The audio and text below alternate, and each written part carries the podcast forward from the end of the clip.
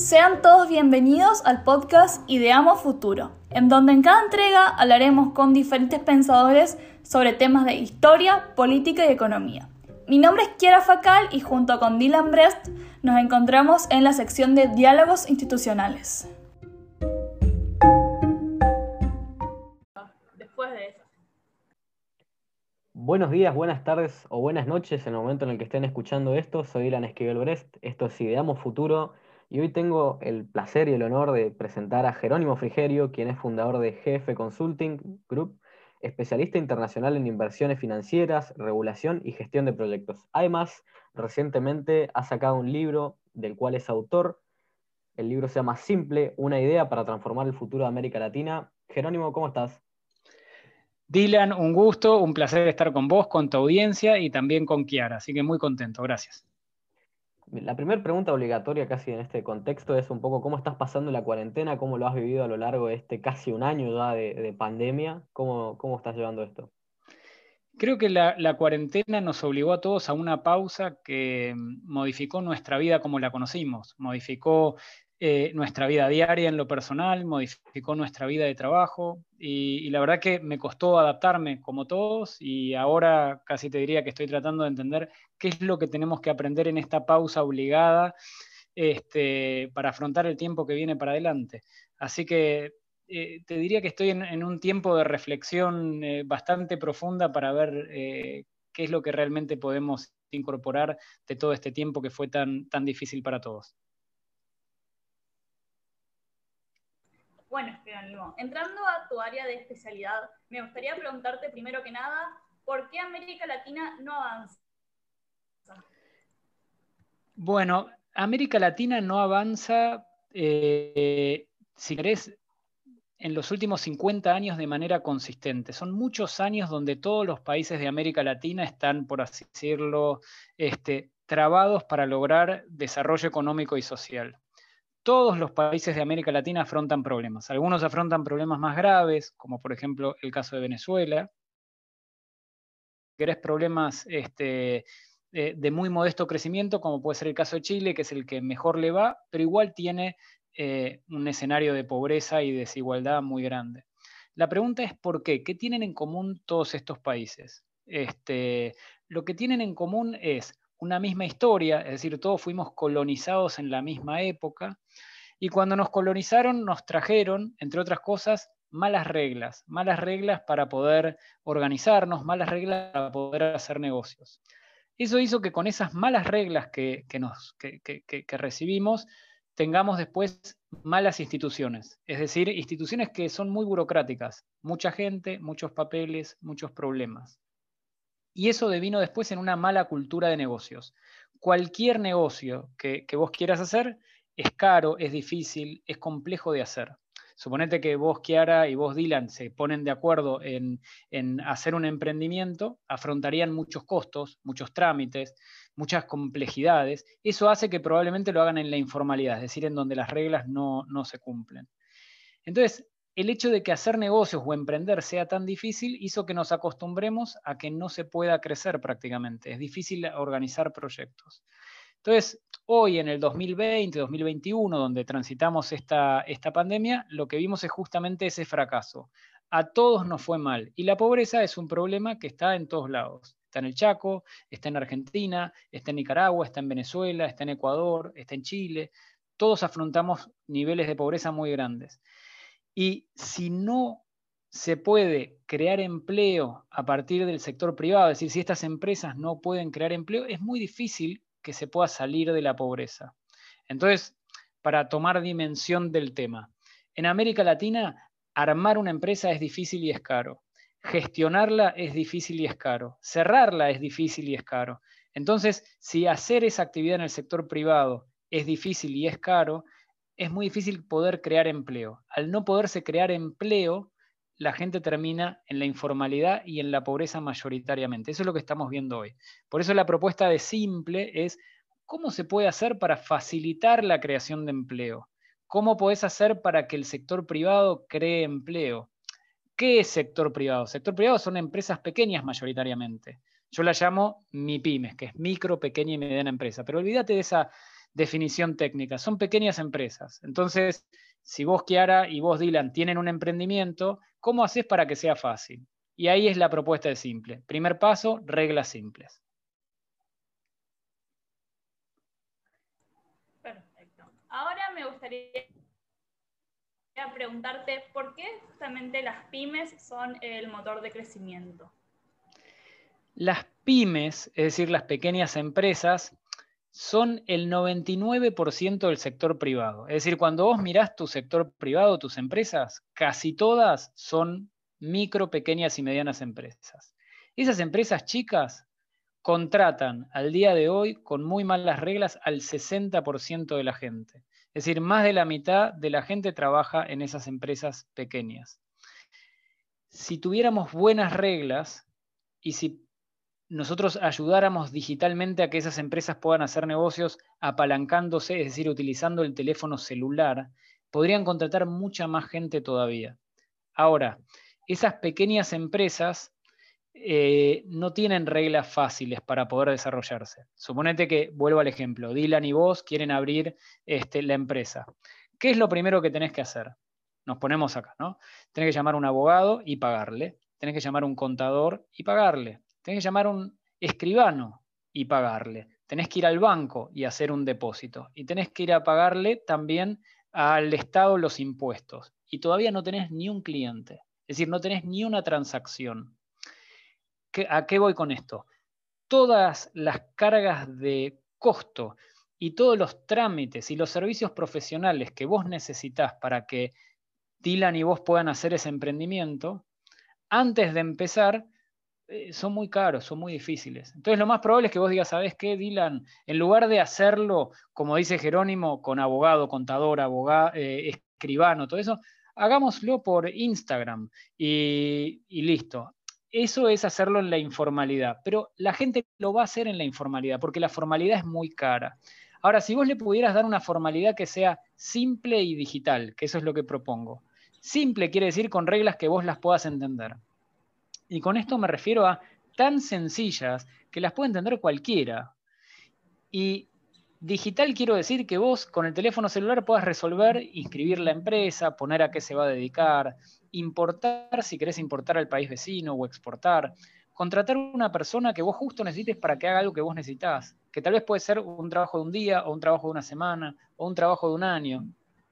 Entonces, si realmente se pudiera hacer que cada proyecto, iniciativa o emprendimiento que uno tiene pueda ser afrontado simple y digitalmente, los negocios se multiplicarían.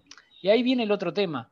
Esto sería en todos los sectores de la economía, no en uno. Es como que vos tenés que pensar que ese sector privado está en todos los sectores, desatalo, permitile que haga negocios en todos lados. Y así se crea la riqueza. Ahora, déjame que te ponga como si fuera el contraste. ¿Qué es lo que tenemos? Hoy lo que tenemos es solo el 1% de las grandes empresas, el 1% de esas empresas que son gigantes, pueden lidiar con las malas reglas y son las que pueden pagar los mejores abogados, los mejores contadores, los mejores escribanos, y son las que subsisten a las malas reglas. Entonces, lo que yo digo es, deja si querés esos, esos costos tan altos para ese 1%, pero hacele más fácil la vida al 99%, porque ahí en ese 99% es donde está la llave al desarrollo de América Latina. Y déjame decirte un dato más, Kiara, que te va a resultar interesante. Ese 99% de pequeñas empresas que yo te digo, que contratan al 60% de la gente, son las empresas que ya están registradas, las empresas formales. La mitad de la gente de América Latina está en la informalidad. Si yo la sumo a ese 99%, estás hablando de que es el 99,9999, es como si fuera, es realmente la totalidad prácticamente de América Latina. Yo lo que estoy planteando es hacerle la vida fácil a por lo menos 600 millones de los 650 millones de latinoamericanos. Y eso es algo que no se hizo todavía y es algo que depende de nosotros. Cada uno de nuestros países puede hacer sus propias reglas más fácil. No, no, no, no hay por qué, no hay por qué no. Es como, ¿de qué manera con una ley MIPYME vos realmente haces que todo el ecosistema, es decir, que todas las reglas para que vos puedas emprender en el sector privado sean simples y digitales. Mi pregunta, Jerónimo, retomando un poco, es, ¿por qué América Latina es tan burocrática? ¿De dónde sale esta tradición de, en vez de sacarle, digamos, la, silla de ruedas a las personas, le rompemos las piernas, parece, a los que quieren emprender? ¿Por qué América Latina es tan burocrática y cómo se puede revertir esto? Mira, si querés saber por qué es burocrática, tenés que ir como al origen. Todos tenemos el mismo origen legal. Tenemos reglas que son francesas. Déjame que te lo explique en un ejemplo. Si vos, por ejemplo, querés este, hacer una prenda que sería como, viste que la hipoteca es para un inmueble, la prenda es para un bien mueble. Si vos quisieras hacer una prenda, por ejemplo, en, vacas, este, en, un país latinoamericano, tenés que describir cada una de las vacas. Mientras que si vos lo hicieras en Inglaterra, vos decís las vacas que están en este corral. Lo que prima en nuestras reglas es la especificidad. Es decir, vos tenés que explicar todo lo que haces. Por eso nuestros contratos tienen, por así decir, solo para graficarlo, muchas hojas. El mismo contrato en Inglaterra o en Estados Unidos son contratos, si querés, más cortos, con expresiones menos detallistas, más concretos. Eso hace que vos tengas, por así decir, culturas diferentes. Lo mismo nuestra cultura, nuestra cultura en general es pro deudor, mientras que hay otras culturas que son pro acreedor. Ahora, yo lo que digo es, estos temas hicieron que vayamos desarrollando con malas reglas eh, una mala cultura de negocios. Ahora, hay temas que son ideológicos y en los que yo digo no tiene sentido entrar. Lo que sí tiene sentido es, bueno, ¿cómo con esta tradición que ya heredaste y que ya tenés, podés irte hacia un lugar que tenga eficiencia? Y la eficiencia no es ni de izquierda ni de derecha, es eficiencia. Entonces, hay lugares donde tendríamos que poder ponernos de acuerdo supongamos, vamos de vuelta al ejemplo. Dylan y Kiara quieren abrir un negocio. ¿Cómo no lo van a poder hacer en el menor tiempo posible? Eso es eficiente. Tiempo cero. Es decir, que lo puedas hacer en esta misma, en esta misma conversación. Hoy por hoy abrir una empresa lleva meses. Costo cero. Está, digamos, el país en una crisis este, grave. Este, estés basado en el Chaco o estés basado en Nicaragua o estés basado en Guatemala, todos los países de América Latina están transitando un momento económico grave. ¿Cómo no vas a hacerlo que sea realmente económico? Y el otro tema es complejidad. ¿Por qué tengo que seguir haciendo en el 2021 trámites mayoritariamente presenciales, pagando sellos, pagando impuestos para, para poder emprender y ganarme la vida? Entonces, ahí yo te diría que es una combinación donde las reglas de origen son difíciles, devinieron en procesos que son difíciles. Tenemos una tradición judicial donde los jueces están como de por vida y eso hace que se vayan corrompiendo y termina haciendo que la justicia sea mala. Detallamos todo. Es un complejo de, si querés, de, malas tradiciones que nos trajeron hasta acá. Ahora, la forma de revertir eso es, bien, vayamos hacia una cultura de negocios que sea práctica, bien transaccional. Tengamos como primer paso una regla bien simple. Digitalicemos toda la interacción en torno a esa regla y a partir de ahí mejoremos la cultura de negocios. Por eso la propuesta del libro es como romper con esa tradición en lugar de construir sobre esa tradición. Te pregunto ahora, eh, para entender un poco el contexto, por ahí los que decimos, la familia Frigerio viene de la política argentina prácticamente, desde Frondizi, es ¿por qué, se, ¿por qué el libro se enfoca en una solución para América Latina y no solo para Argentina?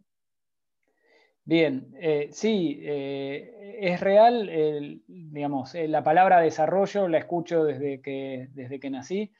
Yo este, básicamente no escribí el libro como una plataforma para hacer política, al contrario, escribí el libro como una plataforma para ayudar este, al sector privado y al sector público que se puedan entender. Y lo hice con una mirada regional porque la pobreza es, entre comillas, líquida. Quiero decir que si vos tenés una situación de pobreza en Venezuela, la gente más pobre migra hacia los países vecinos. Lo mismo en el Triángulo Norte, que son los países de Centroamérica, o lo mismo este, en el Cono Sur. Y dentro del país también. Es decir, donde hay pobreza, en general lo que tenés es eh, problemas graves asociados a la pobreza. Entonces, no te sirve, por así decirlo, que a Argentina le vaya bien si no le va bien también a los países vecinos. Y acá viene un tema que no es menor. Si yo te pregunto, Dylan, ¿vos te sentís latinoamericano? Probablemente me contestes que no. O mejor dicho, te lo pregunto, ¿vos, Dylan, te sentís latinoamericano? No mucho. Claro. ¿Y vos, Kiara, te sentís latinoamericana? Y la verdad que no tanto tampoco. Claro, es como que cada uno es de una jurisdicción, pero no, nadie se siente latinoamericano. Es como que, vamos a ponerlo así, ustedes posiblemente se sientan este, del Chaco, pueden sentirse de Argentina o pueden sentirse del Cono Sur, eh, como máximo, este, o de su barrio, pero nadie se siente latinoamericano. Lo mismo pasa cuando yo hablo con jóvenes de Guatemala y lo mismo pasa cuando yo hablo con jóvenes de México. Es como que nadie se siente del conjunto de América Latina. Sin embargo, y acá viene algo que es importante, sin embargo, desde Estados Unidos nos ven como un bloque regional, desde Europa nos ven como un bloque regional y desde China nos ven como un bloque regional. Si nosotros fuéramos un bloque regional, seríamos mucho más fuertes para hablar con Estados Unidos o para negociar con Europa o para lograr acuerdos con China. Es decir, un bloque de 650 millones de personas es mucho más fuerte que 20 países aislados. Eso como primer punto. Como segundo punto es, donde vos tenés pobreza grave en uno o dos o tres de los países, es como que los otros van a tener que lidiar con, eso, con esa pobreza. Por ejemplo, acabamos de ver en Colombia, el presidente Duque acaba de tomar una medida como para integrar a más de un millón de venezolanos que están en Colombia. Esas situaciones, es decir, exceden al propio país. Entonces la propuesta de simple es, si vos lográs establecer buenas reglas y una digitalización para que las MIPIMES de todos los países de América Latina puedan cuanto menos hacer negocios dentro de la región, le amplías la torta, le amplías las oportunidades y en esa ampliación de las oportunidades vos facilitas la creación de empleo y en cada creación de empleo la reducción de la pobreza, en un clima de una formalidad que todos o la mayoría pueda entender. Por eso la propuesta tiene una mirada totalmente regional y lo que busca es que estemos integrados más allá de que los distintos países adopten distintas ideologías y, si querés, eh, regímenes eh, en términos a izquierda o derecha. Pero es un tema regional. A la larga, mismo que las reformas empiecen siendo más de un país que de otro, debiéramos ir a una confluencia este, regional. Pregunto en el rol de joven, digamos, ¿qué le aconsejás vos a, aquellos que quieren por ahí no trabajar desde un partido político, sino desde una ONG, una fundación, un tercer sector? ¿Qué pueden hacer los jóvenes latinoamericanos, argentinos, de, de donde sean, de donde se sientan parte, para trabajar, para llevar adelante estas ideas? ¿Cómo, ¿Qué pueden aportar los jóvenes a tratar de construir la idea de Simple? Lo primero que te digo es que el mensaje de Simple está pensado para los jóvenes. Es como si fuera, eh, yo me siento ya como una generación que es del pasado. Es como, el mensaje mío es nuestra, nuestra generación, lo mejor que le puede dejar a la generación de ustedes es buenas reglas para que ustedes puedan emprender y hacer negocios. Ustedes no tienen miedo, ya son digitales y en algún punto a muy temprana edad vos me podés llamar y decirme, quiero escuchar eh, tus ideas. Eso es muy audaz. Es decir, la audacia y la creatividad que ustedes tienen es lo que se necesita. Ahora, para que ustedes puedan emprender, generar ideas y realmente hacer que nuestra región trascienda, necesitan poder, por así decir, explotar en todo su potencial.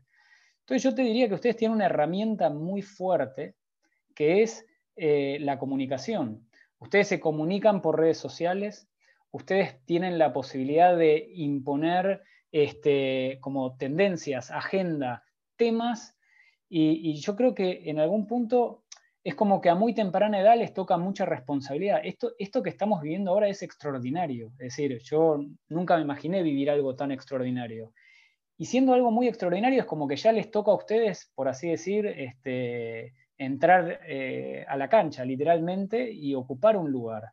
Yo creo que en algún punto es tomar las redes sociales, ser activos y, formar parte de una transformación que va a ser en beneficio de ustedes. Vamos a ponerlo de esta manera. 20 años atrás, lo normal a la edad de ustedes era preparar, prepararse, estudiar mucho, preparar un currículum, tratar de ingresar a alguna empresa, hacer una experiencia profesional y después ir creciendo o dentro de una empresa o independientemente como una actividad profesional. Eso era una, si querés, una expectativa más o menos lógica dentro de nuestros países. Ahora, es posible que ustedes no encuentren eso en adelante. Es posible que ustedes se tengan que inventar los trabajos, que se tengan que inventar la fundación, que se tengan que inventar la ONG, que se tengan que inventar el canal de comunicación, que se tengan que inventar el proyecto, que se tengan que inventar el emprendimiento y el empleo. Entonces, ¿qué mejor que que se lo puedan inventar y expandir con reglas que les permitan a ustedes hacerlo en la formalidad? A la larga, les va a ir bien, si yo te tuviera que decir algo que yo aprendí es, les va, le, termina yendo bien a aquellos que aman lo que hacen, a aquellos que podrían estar 24 horas trabajando de lo que realmente disfrutan. Pero hay una parte en la que los países, eh, si querés, más pobres, tienden a dar pocas oportunidades eh, de desarrollo económico y social. Hay que ayudar a que esas oportunidades se puedan dar. Y este es un momento bisagra. ¿Por qué? Porque como nunca antes, el fracaso del Estado eh, se nos hizo evidente a todos. El Estado, si querés, este, lo vemos que no puede dar respuesta eh, a, nuestras sociedades en el momento que se necesita. Es decir, todos esperan que el Estado haga algo que el Estado no logra hacer. Y yo lo que diría es, volvimos a una situación muy primitiva, que es como si fuera, bueno, este modelo no funciona, fracasamos. No puede ser que uno de cada tres sea pobre. No puede ser que nos hayamos acostumbrado a que la gente nazca y muera en la pobreza. No puede ser que nos hayamos acostumbrado a que la pobreza ya no duela. Es como normal ver gente pobre, es como normal convivir con gente pobre. Entonces, yo lo que digo es, es un delirio de la modernidad que nos hayamos acostumbrado a esa pobreza. Entonces, la, la no aceptación de eso, y el trabajar para poder hacerlo simple y utilizar constructivamente la herramienta del teléfono celular para poder hacer negocios y emprender con audacia, yo creo que para ustedes y la generación de ustedes es una oportunidad única. El punto es, más que con rebeldía, tiene que ser constructivamente. Es como si fuera, ¿de qué manera ustedes pueden ocupar un rol en diseminar que las reformas que agregan simpleza, y que promueven la digitalización de cosas que hasta ahora no fueron digitales, pueden ayudar a que nuestros países sean menos pobres. ¿De qué manera ustedes pueden aportar toda su creatividad para que realmente podamos salir de la pobreza a partir del trabajo? ¿De qué manera ustedes pueden aportar una cultura del trabajo que realmente este, no tenga miedo de tomar riesgos y que si las cosas salen mal puedan volver a emprender? Por eso creo que el mensaje es totalmente para la generación de ustedes. Bueno, Jerónimo, para cerrar me gustaría preguntarte en qué lugares se puede conseguir tu libro. Mira, yo hice algo, el libro está... ¿En tiendas o por medios digitales? Sí. Mira, el libro está también en Amazon, está en Google, y yo hice una cosa que pensando que es eh, en Amazon, por ejemplo, vos tenés el primer capítulo que resume todo el libro y, está gratis online. Y yo lo hice como si fuera una manera de que todos puedan acceder a, la idea. A mí lo que me interesa más que eh, vender el libro es que la gente pueda entender la idea y que la idea crezca más allá del libro. Entonces, el, el capítulo 1, vos Dylan lo leíste, el capítulo 1 es como que resume todo el libro y lo compacta. Entonces, aquel que lo quiera comprar, lo puede comprar este, de manera digital en el teléfono o lo puede comprar en papel. Pero fundamentalmente el que quiera, aunque sea acceder a la idea, entra a Amazon y, puede leer, aunque sea el resumen del libro, simple, una idea para transformar el futuro de América Latina. Y literalmente es para transformar el futuro de América Latina a partir de la generación de empleo, la generación de una formalidad mínima que podamos, este, eh, que nos ayude a dejar este estado de pobreza y sobre todo este, pasar de una situación de, pobreza estructural a una de generación de riqueza. ¿Qué es eso? la creación de, riqueza a partir del trabajo. Excelente Jerónimo, y mi recomendación para todos es que no hay mejor que un libro en papel, así que si pueden conseguirlo en físico, mucho mejor. Si no, pueden acceder a, esta versión online que nos decía Jerónimo, que es verdad, el primer capítulo es bastante resumidor de todo el libro. Y Jerónimo, quería agradecerte por el tiempo de conversar con nosotros y esperemos volver a vernos pronto y ya con ideas más claras. Ojalá, gracias Dylan, gracias Kiara, fue un verdadero placer y nada, a disposición para que sobre todo eh, se difunda la idea entre los más jóvenes, no solo de Argentina, sino de toda América Latina. Muchísimas gracias.